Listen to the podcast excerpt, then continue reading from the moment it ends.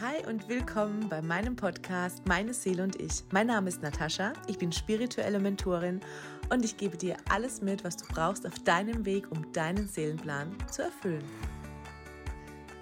Die Rauhnächte liegen total im Trend und das ist auch gut so.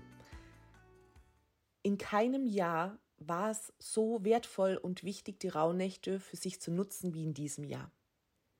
Wir befinden uns im Übergang zum Wassermann-Zeitalter und die Themen ploppen auf. Die Energien sind total schnelllebig. Wir bekommen unsere Schatten gezeigt und wegschauen ist einfach nicht mehr so einfach, wie das noch vor fünf, sechs Jahren war. Das ist natürlich gut. Gerade in der Persönlichkeitsentwicklung, in der Bewusstseinserweiterung ist das gut so. Umso toller ist es, dass die Rauhnächte jetzt wieder viel mehr publik werden, denn wenn man die Rauhnächte richtig nutzt, dann kann man sich diese ganzen Prozesse etwas leichter machen. Und wer dieses Jahr schon als stürmisch bezeichnen möchte, der darf sich natürlich nächstes Jahr gleich wieder darauf einstellen, denn wir werden unterstützt, uns persönlich zu entwickeln und wir werden unterstützt darin, unser Bewusstsein immer weiter zu erweitern. Das Problem bei den Rauhnächten ist, dass natürlich auch viel Halbwissen weitergegeben wird und die Rauhnächte dadurch natürlich nicht optimal genutzt werden können. Darum möchte ich euch die Rauhnächte auch noch mal ein bisschen näher bringen. Und zwar nicht nur die Kultur der Rauhnächte und die Mythologie, sondern auch in Betracht der Neurobiologie, der Astrologie und der Quantenphysik. Dennoch finde ich, ist es wichtig, sich über die Herkunft der Rauhnächte mal ein Bild zu machen. Die Rauhnächte an sich werden in vielen Kulturen, Religionen, vielen Völkern schon seit Jahrtausenden genutzt. Den einen Ursprung allerdings habe ich bis jetzt auch noch nicht gefunden. Aber was ich euch weitergeben kann, ist, dass dieses Wort Rauhnacht, je nachdem, in welcher Kultur diese Rauhnächte zelebriert werden, verschieden interpretiert werden. Und wir kennen das auch von den Religionen. Wenn man sich jetzt mal überlegt, wie viele Religionen es auf dieser Welt gibt, dann ist irgendwo überall eine Verbindung. Es gibt Parallelen und jeder erzählt die Geschichte ein bisschen anders. Und ich glaube, genauso hat sich das bei den Rauhnächten auch aufgespielt. Jede Kultur hat etwas abgewandelt, hat etwas dazu getan. Und genauso ist es auch passiert, dass der Name eine unterschiedliche Bedeutung hat, je nach Kultur und je nachdem, wo man diese Rauhnächte zelebriert. Das bedeutet, die einen sagen, das Wort Rauhnacht kommt von Rauch, von Räuchern und wird deswegen so beschrieben. Die anderen sagen, Rau kommt von Wild, die wilden Nächte, in denen die Träume wild sind und wieder andere behaupten, es kommt von Ruch, was haarig oder pelzig bedeutet und die Dämonen beschreibt, die in den Rauhnächten vertrieben werden sollen.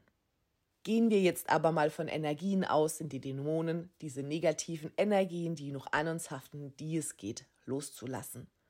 Der Ursprung, in den wir hier in dieser westlichen Kultur diese Rauhnächte zelebrieren und was sich hier bei uns am ehesten verbreitet hat, ist die Herkunft der germanisch-keltischen Tradition. Die hat sich am meisten hier durchgesetzt. Und die Kelten haben ein Sonnenjahr, das sind 365 Tage, und ein Mondjahr, das hat 354 Tage. Und die Differenz vom Sonnenjahr zum Mondjahr beträgt genau elf Tage oder zwölf Nächte. Und damit sind die Nächte zwischen den Jahren gemeint. Also vom 24. Dezember um Mitternacht bis zum 5. Januar um Mitternacht. In genau diesen zwölf Nächten stehen uns astrologisch gesehen kosmische Energien zur Verfügung anhand der Sternenkonstellation, die wir für unsere Ausrichtung nutzen können. Zur Reflexion des letzten Jahres und zur Ausrichtung des neuen Jahres. Im Grunde sollten wir uns genau in dieser Zeit also ein Beispiel an der Natur nehmen. Die Natur ist im Winter und genau das sollten wir auch tun.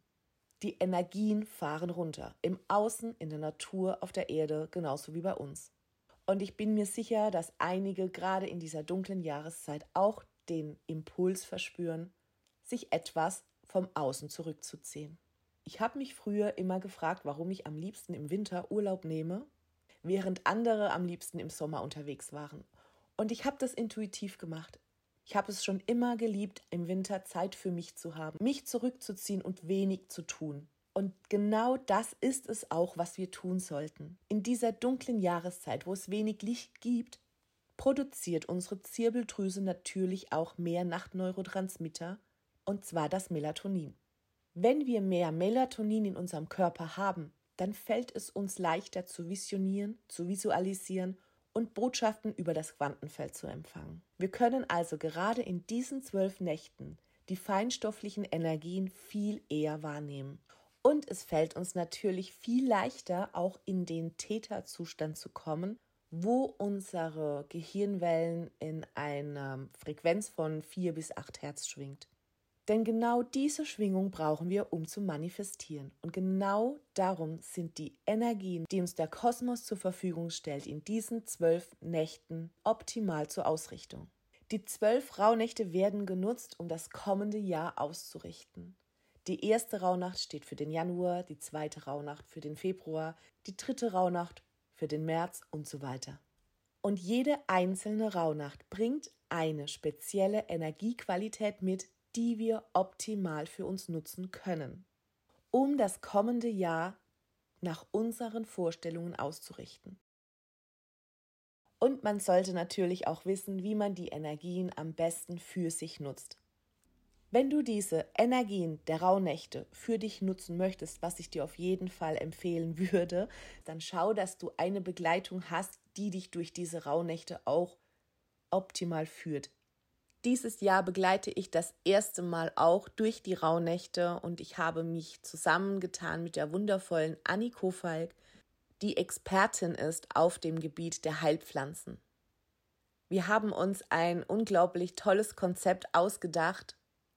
Das bedeutet nicht nur die richtigen Formulierungen für deine Wünsche und deine Ausrichtung zu finden, damit du dir auch alles so manifestierst und ausrichtet, dass es auf sanfte Weise zu dir kommt, und du das kommende Jahr weniger stürmisch empfindest als dieses Jahr und mit deinen Energien besser haushalten kannst, sondern Anni wird auch die ganzen Energien, die uns zu diesen Rauhnächten zur Verfügung stehen, nochmal zusätzlich mit den verschiedenen Heilpflanzen unterstützen. Alle Infos und die genaue Beschreibung findest du unten in den Show Notes. Ich hoffe, ich konnte dir jetzt Klarheit über die Rauhnächte geben und ich freue mich, wenn du sie für dich nutzt. Und noch mehr freue ich mich, wenn Anni und ich dich dazu begleiten dürfen.